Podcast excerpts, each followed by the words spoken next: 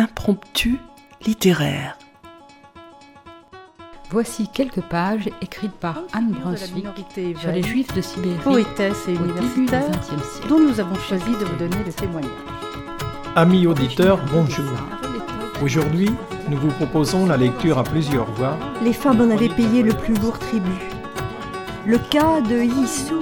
Pour amener un peu de légèreté dans cet univers marqué par une histoire souvent J'ai choisi un extrait du chapitre 9, intitulé Assise près de l'incubateur, espèce de navire miniature en plexiglas. On sélectionne la main-d'œuvre destinée aux mines, aux chantiers, aux coupes de bois.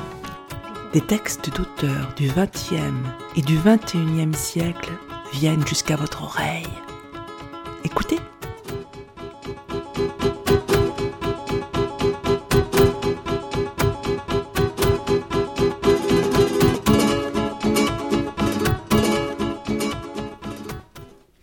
Zehra Dohan, artiste, journaliste et auteur kurde, est emprisonné depuis 2017 en Turquie pour avoir réalisé et diffusé un dessin numérique représentant la ville de Nusaybin et aussi parce qu'elle a diffusé la lettre d'un enfant dénonçant la guerre. Zehra n'avait fait que son métier d'artiste et de journaliste celle qui fut l'une des fondatrices de GINA, l'agence d'information des femmes, aujourd'hui interdite, n'est pas seule en prison. Elle et ils sont des milliers à subir la répression d'Erdogan. Le livre Les yeux grands ouverts, journal d'une condamnation, chronique d'une exposition, relate sa cavale entre sa condamnation le 10 mars 2017 et son arrestation le 12 juin 2017. Il est accompagné de divers textes et on y trouve aussi toutes les peintures réalisées par Zera dans la clandestinité et remises aux journalistes de Kédistan qui les sortiront de Turquie. Nous attendons aujourd'hui, sous toute réserve, la libération de Zera prévue ce dimanche 24 février 2019. Nous vous proposons aujourd'hui des lectures extraites de la correspondance entre Zehra Dohan et Naz Oke, journaliste et artiste qui vit en Anjou. Un recueil de correspondances de prison sera prochainement publié par les éditions des femmes. Ont été invités pour lire ces textes Denis Péan, poète, musicien, chanteur, souvent présent pour soutenir Zéra, Philippe Leduc de Lucilhomme, conseiller artistique des scénographies des expositions de Zéra, Naz Hockey, Louis Mathieu, qui a deux passions, la littérature et le cinéma, Catherine Ferrari, pacifiste angevine, et Ouria Larbi Mansour. Vous entendrez également un poème de Nazim Hikmet et un de Mahmoud Darwish. Nous avons choisi pour illustrer ces lectures la musique de Thierry Robin, présent depuis le début pour soutenir Zéra.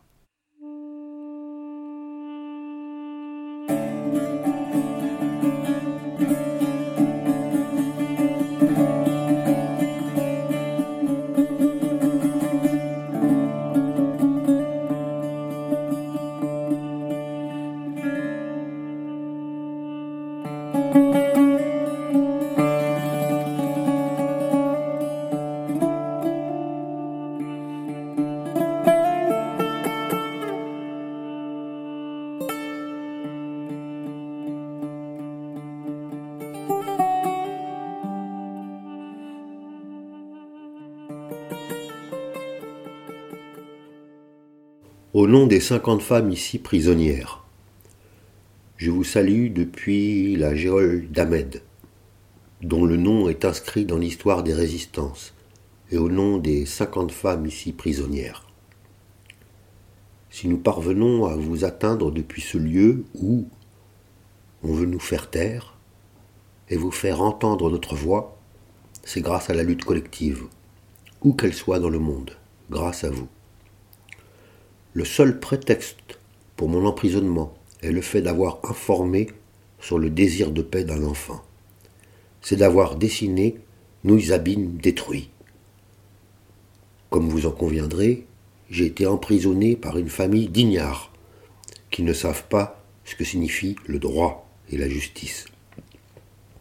Or, prendre position contre la persécution exercée sous nos yeux est une grande responsabilité qui doit être inhérente à la nature humaine. Ne pas combattre la persécution signifierait que nous n'aurions pas foi en la conscience, le bien, la justice et le changement.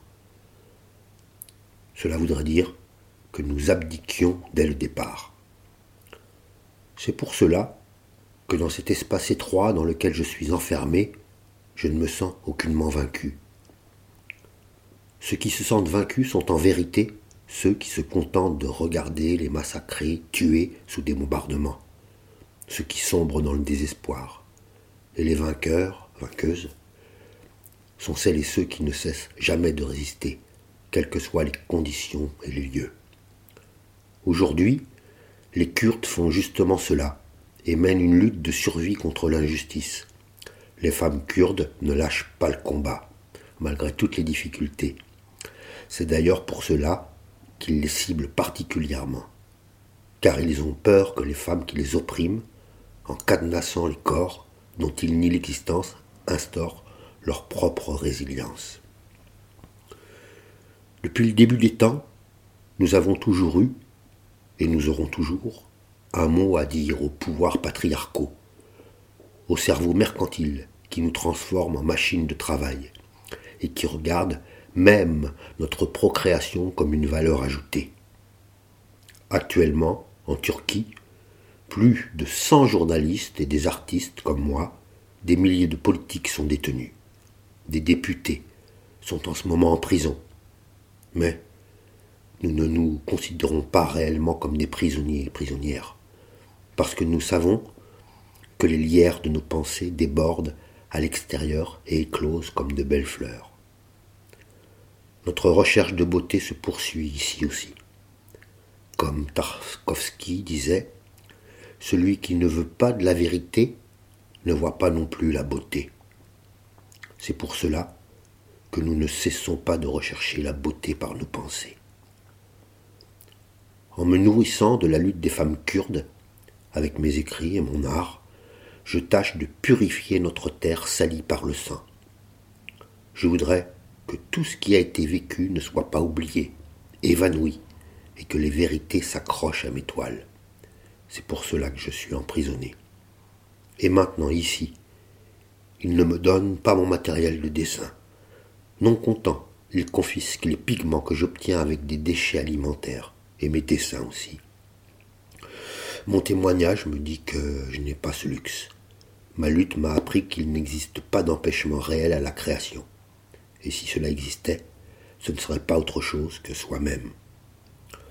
Votre soutien, qui donne sens à ce que je réalise, m'a aidé à trouver mon propre moi. Je vais sortir de ce lieu qui est le plus grand symbole du déni de mon existence, en étant moi-même, grâce à cette lutte, grâce à vous. Je vous salue toutes et tous avec les youyou de résistance des femmes kurdes.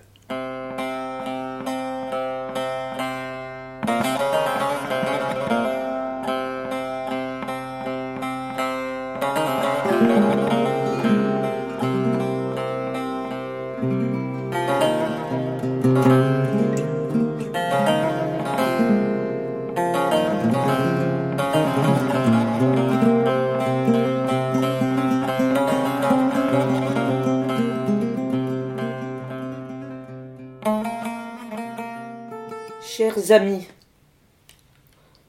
la nuit, pleine lune de nos têtes, je me mets à t'écrire sous sa lumière. Elle brille tellement joliment. Elle n'a même pas réussi à se cacher. Elle est derrière les nuages, mais son halo la dénonce dans toute sa nudité si belle, si précieuse, toute blanche. Sa lumière perce les nuages, se disperse partout et crée une ambiance étrange, comme une magie transparente. comme si j'étais dehors quelque part, il y a des milliers d'années, et que depuis le zénith, je regardais cet instant.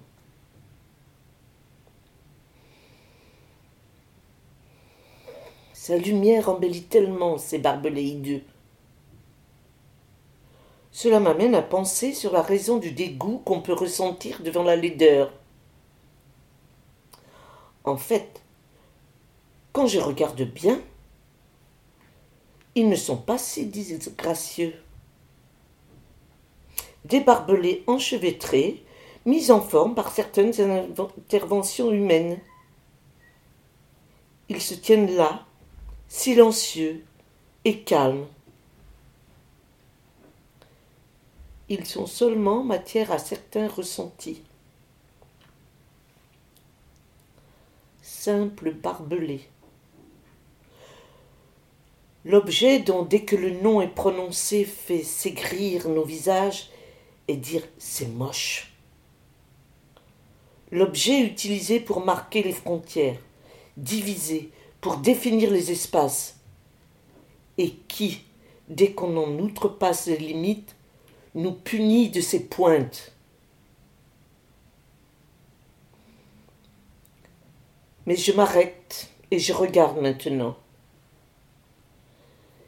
Et cet affreux fil de fer orné de pics me paraît si innocent et inoffensif que je n'arrive même pas à être en colère contre lui.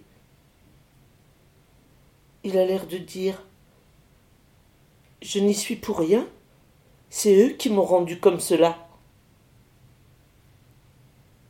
J'ai l'impression de découvrir son aspect naïf et pur. Comme une femme à la dérive dans le courant de l'idéologie qui la marchandise depuis des milliers d'années, et qui se révolterait soudain en disant Je n'y suis pour rien, c'est les hommes qui m'ont rendu comme cela.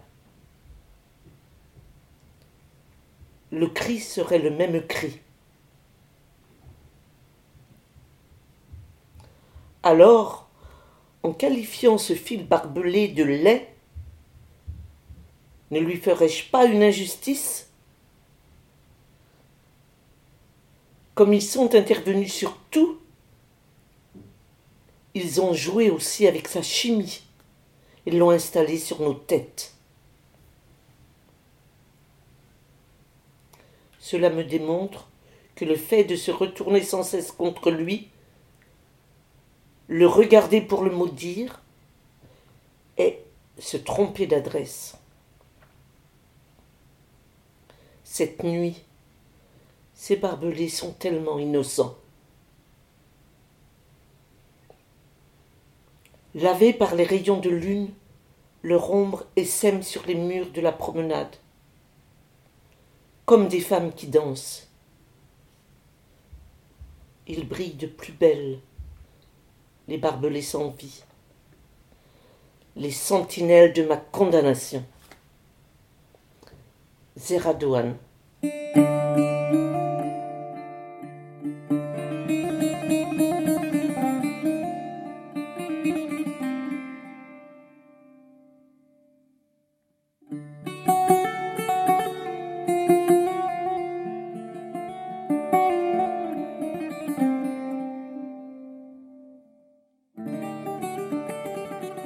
Une lettre de Zehra Anas le 2 décembre 2017. Cette nuit, comme d'habitude, j'attends, accoudé à la fenêtre avec l'espoir de voir les amas d'étoiles scintillantes. Mais en vain. Comme si toutes les étoiles boudaient la geôle et s'entêtaient à ne pas se montrer. Seule une étoile brille tout en haut. Pourtant, mon enfance, toutes mes années, se sont passées dans cette ville. Nous dormions sur le toit, et avant de me coucher, je me blottissais dans les bras de ma mère et lui demandais de me raconter l'histoire des étoiles, encore et encore. La voie lactée sur nos têtes, ma maman me montrait chacune des constellations et me contait leur histoire. Le ciel est le même ciel, la ville est la même ville, mais les étoiles ne sont pas là. Se cacherait-elle quelque part, où la ville a-t-elle petit à petit grandi, et avec ses lumières sales et artificielles qui dominent? Serait-ce nous qui ne voyons pas, ou bien ne les vois-je pas du fait de l'architecture de la geôle, ou du fait que le ciel étoilé reste derrière nos quartiers? Le ciel me manque tellement. Je ne peux l'exprimer. Mes parents avaient planté, avant même que je naisse, dans la cour devant notre maison, deux mûriers. Avec le temps, ces arbres ont grandi. Pendant qu'ils poussaient, notre foyer s'élargissait. Mes parents ont ajouté un étage à la maison de plein pied. Mais ils n'ont pas coupé les mûriers. Une terrasse fut construite à l'étage. Les arbres passaient au travers. Quand je suis né, nous habitions à l'étage. Ensuite, mon frère s'est marié, et comme il manquait de place, ils ont ajouté à la maison encore un étage. Nous n'avons pas oublié les arbres, et nous avons fait passer leurs troncs, qui continuaient à s'élever, à travers la terrasse de ce nouvel étage. Dans les deux coins de la terrasse, il y avait deux trous par lesquels les troncs passaient. Ainsi, cette maison que nous avons construite avec nos moyens était devenue un paradis sur lequel deux mûriers étendaient et exposaient leurs branches fertiles. Mon enfance s'est passée sur ces arbres. Je grimpais jusqu'aux branches les plus hautes et j'observais les étoiles. Mais c'était très dangereux. Imaginez, j'étais un enfant perché sur la cime d'un arbre qui est à la hauteur d'une maison de deux étages. Je sautais d'une branche à l'autre comme un singe. Les miens ont dit ce n'est pas possible de continuer comme ça, et ils ont installé entre les branches hautes une plateforme de bois sur laquelle je pouvais m'asseoir ou m'allonger. À partir de ce moment-là, j'ai commencé à passer tout mon temps dessus, en rêvassant, contemplant les étoiles.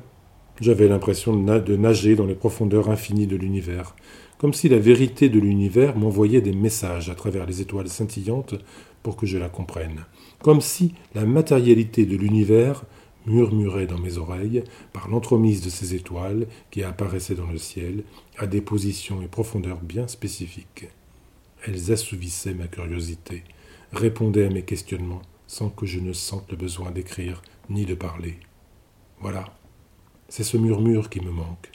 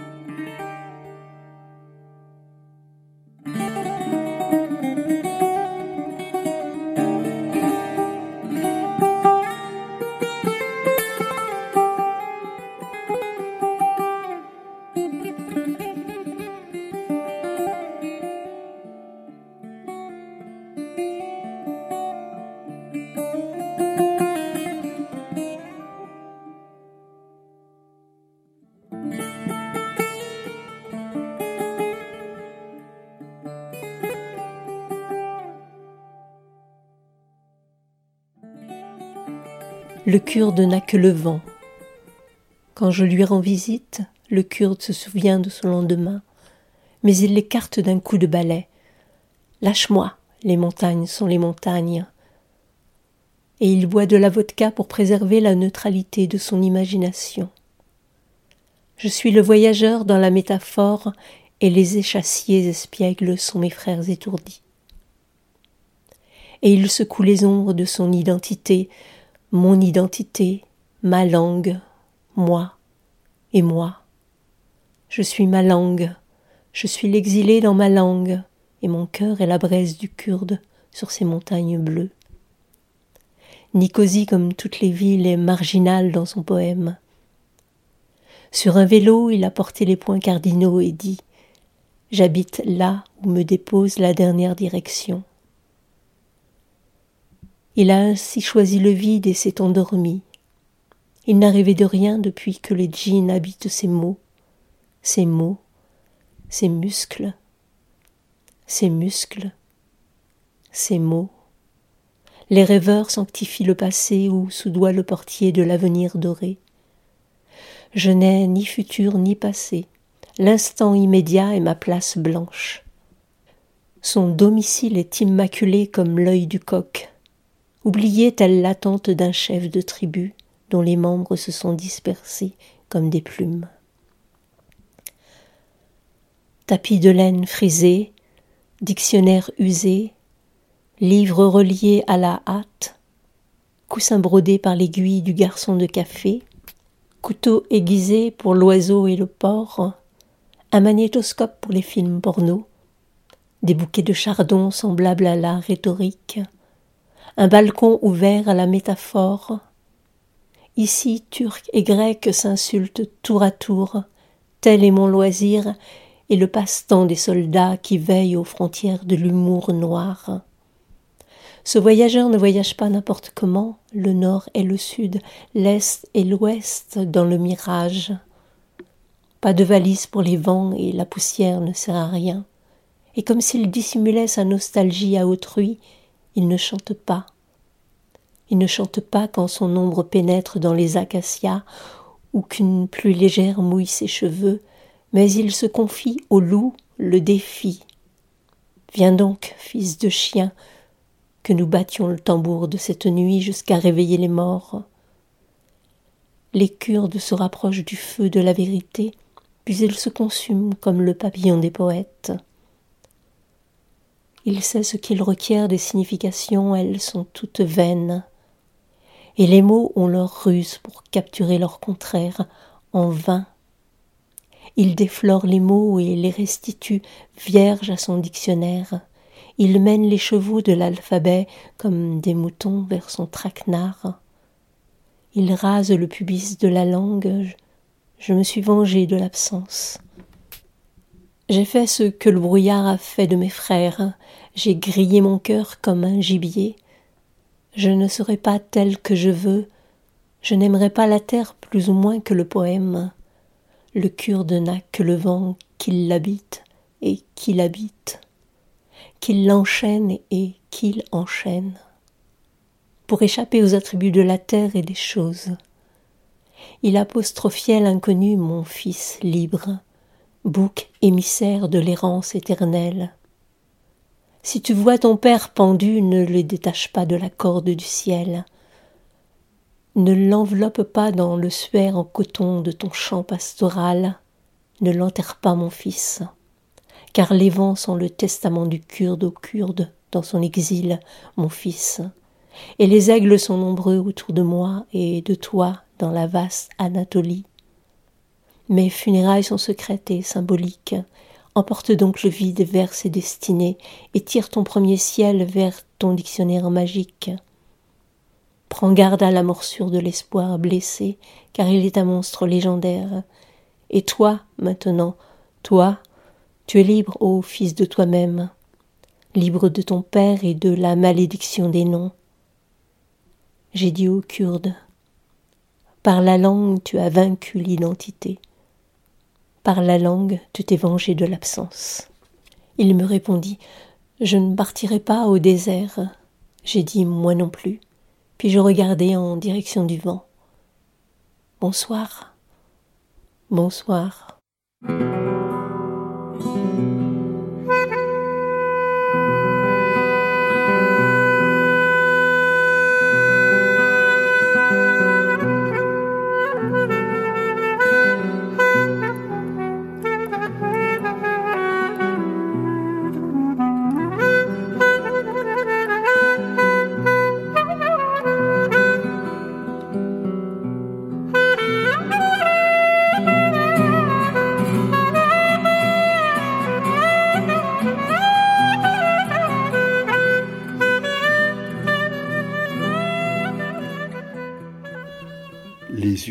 Personnages que je dessine sont plus grands que la normale.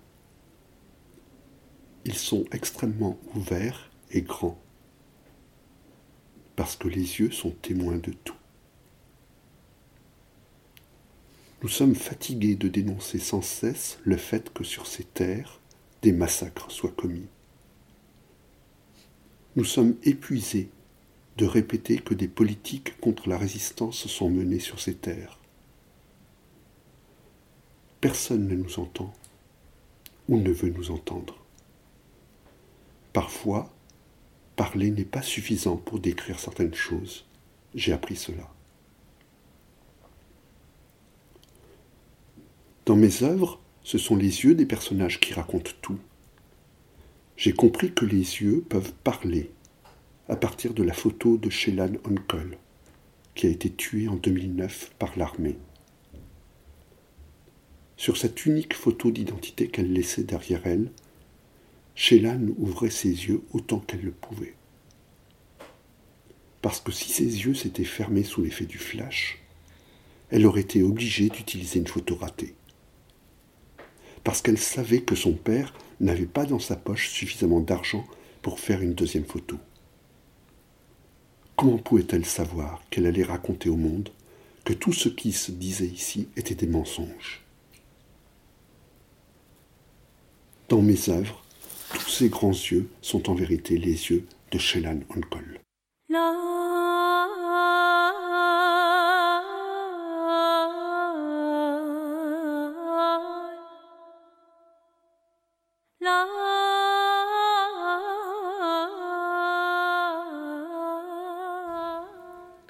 Le poème que je vais lire est de Nazim Hikmet, poète turc qui, dans sa geôle, a connu des moments de désespoir. Et le poème que je vais lire est un poème justement qui montre euh, la noirceur du genre humain. Ça ne ressemble pas du tout à ce que Zera Dogan nous transmet.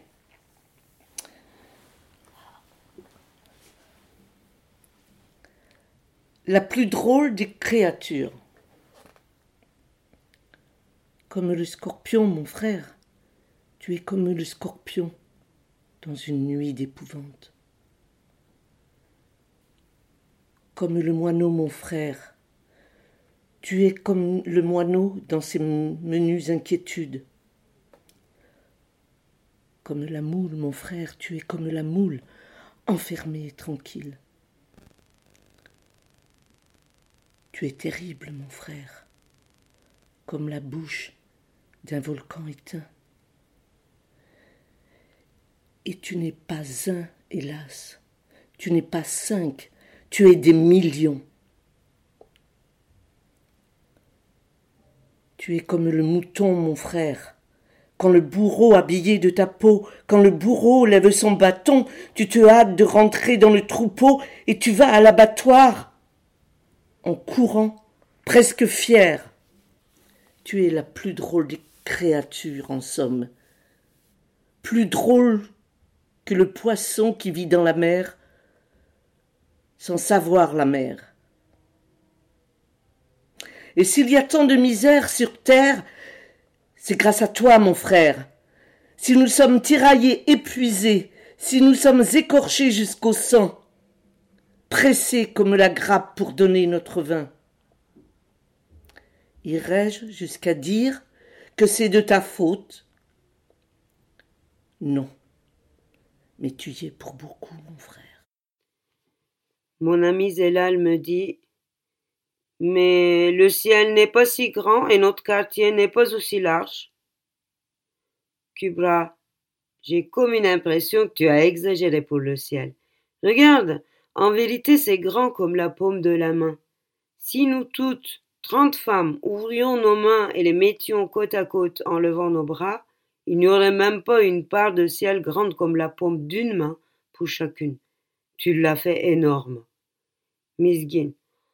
Maintenant, tout le monde va croire que la promenade est aussi large et que notre ciel est infini. J'ai voulu que le ciel soit infini au moins dans mes dessins. S'il faut dire la vérité, depuis notre quartier, nous ne voyons jamais le ciel comme cela. Notre ciel n'est qu'un petit rectangle. Le nôtre de ciel est coincé entre les murs de la promenade ornés de barbelés. Un jour de lessive, Hajer a enlevé la doublure intérieure de son oreiller et me l'a donnée en me disant Tiens, si tu veux, utilise ça pour dessiner. Je l'ai sorti sur la promenade et j'ai déposé sur cette doublure bleue de l'eau de javel à l'aide d'une éponge. Pendant un temps, j'ai suivi l'insistance du bleu pour exister et le combat de la javel pour l'anéantir. La guerre s'est terminée avec le temps et des conquêtes nuageuses ont commencé à se montrer. Par endroits, le mélange des deux couleurs ont fait ressurgir des roses, et des rayons jaunes sont apparus d'un coup. Oui, ce ciel, ça le fait, avons-nous dit. Un ciel de hasard. Nous l'avons observé longuement. Nous avons savouré ce ciel, certes artificiel, mais réalisé par nous. Nous y avons trouvé la sérénité pendant un long moment. Peut-être que pour une personne à l'extérieur, ce travail bricolé sur du tissu n'aurait aucun sens. Mais pour une personne privée même de ciel, il a un sens extraordinaire. J'ai placé dans mon dessin les chats de Nézarat, nos tourterelles et notre pâquerette, dont la graine fut semée par la déjection d'un oiseau et qui a poussé sur le toit. Nous avons ici des amis. Ils nous acceptent comme nous sommes et nous les acceptons tels qu'ils sont. Nous avons aussi une souris. Je peux dire que nous avons assimilé ici le fait d'être un nous avons assimilé le partage de la vie avec nos compagnons de route, les oiseaux, les insectes, les souris, les chats et la pâquerette. Qui sait combien de personnes sont passées sous ce ciel? Qui sait combien de personnes ont regardé le ciel de l'endroit où je me tiens en ce moment? Qui sait combien de personnes ont vu, comme moi, ce ciel si étroit, comme s'il était pourtant infini? Aujourd'hui, c'est le 12 septembre. Pour dessiner le ciel de la Jole d'Ahmed, pour dessiner le ciel de Jole, il ne peut y avoir une date si pleine de sens. C'est pour cela que je ne pouvais dessiner un ciel étroit et encadré de barbelés. J'ai voulu qu'il soit infini, au moins dans ce dessin. l'anniversaire du coup d'État du 12 septembre 1980. Cette date est, pour les prisonniers et prisonnières de la geôle d'Ahmed, celle de la sauvagerie. Des milliers de personnes ont été torturées ici, ont subi des viols et agressions. On leur a fait manger la merde, boire les eaux des égouts. On les a tenus debout durant des heures et fait écouter des marches militaires turques. Devant les yeux de leurs amis, on leur a pénétré des matraques dans l'anus. On leur a interdit pendant des mois de parler avec leurs camarades. Imaginez que vous regardiez votre ami avec lequel vous partagez la vie. Vous êtes dans la même cellule, mais vous ne pouvez pas lui parler. C'est interdit. Se promène, seul, bruit et cris de la torture, odeur de la mort. Muzaffer Ayata raconte la sauvagerie et la résistance dans son livre La Jole d'Ahmed. Il raconte que Sakine Janssens n'a même pas gémi une seule fois sous la torture du tortionnaire Esat Oktay. Il nous parle de l'action d'immolation de Mazlum Dohan, de la nuit des quatre, de Ferhat Kurtay, Chef Anyek, Mahmoud Zengin, Nejmi Öner, du jeûne de la mort de Hayri Durmush, Kemal Pir, Ali Tchitchek, Ali Erek et tant d'autres, et de la victoire de la résistance devant la persécution. La geôle d'Ahmed, la geôle de celles et ceux qui disent Nous aimons la vie au point de mourir pour elle. Muzaffer Ayata raconte qu'ils ne sont pas sortis des cellules pendant des années et qu'ils n'ont pas vu pendant des années le ciel.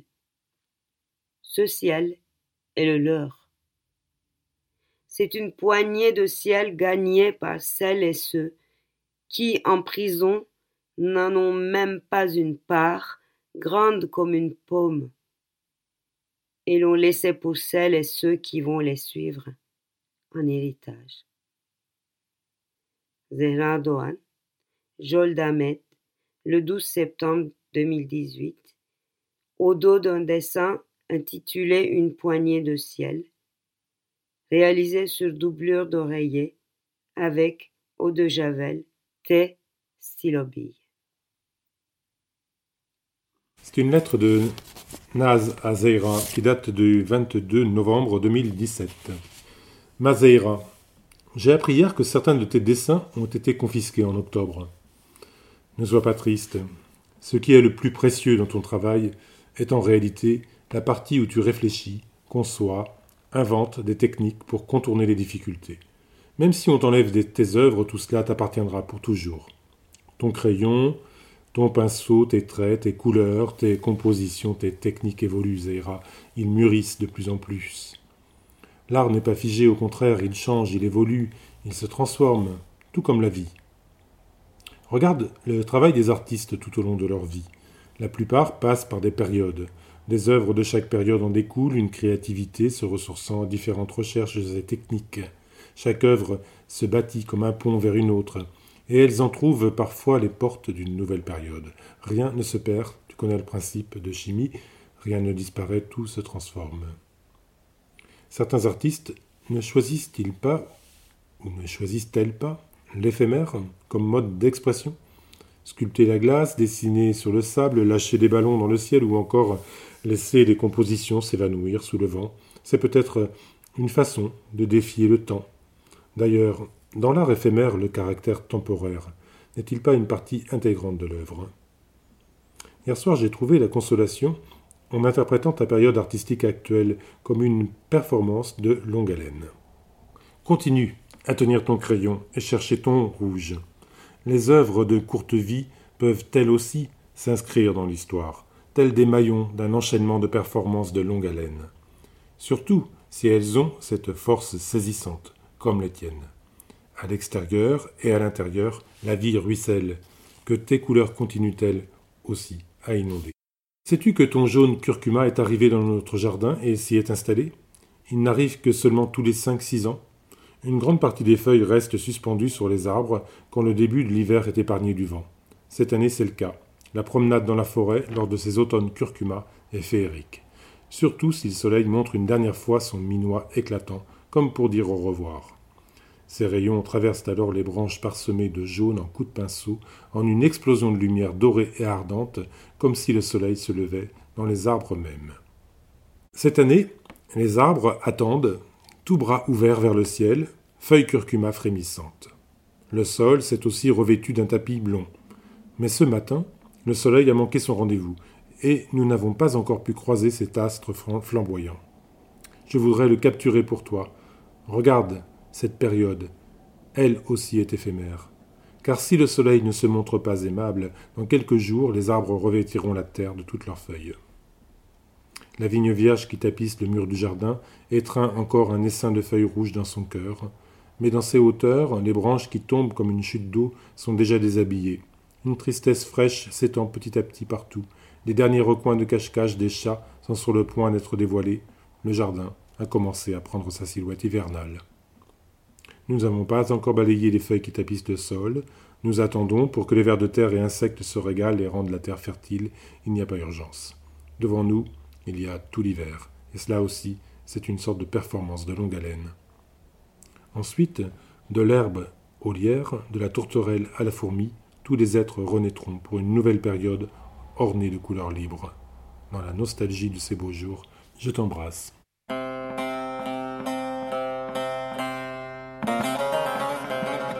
Vous venez d'entendre des extraits de la correspondance entre Zehra Dohan et Naz Oke et les poèmes de Nazim Hikmet et de Mahmoud Darwish. Un grand merci à Denis Péan, Philippe Leduc, Louis Mathieu, Catherine Ferrari, à Naz pour nous avoir transmis sa correspondance et son aide à la préparation de cette émission. Les musiques étaient extraites de l'album Les Rives de Thierry Robin, au montage, à la technique et à la préparation de cette émission, Ouria Larbi Mansour. Chers auditeurs, si vous souhaitez réagir à cette émission, en connaître les horaires, la télécharger, nous rejoindre, rendez-vous sur le site de Radio G 101.5 ou sur le site de l'émission www.impromptu.fr. Vous nous y retrouverez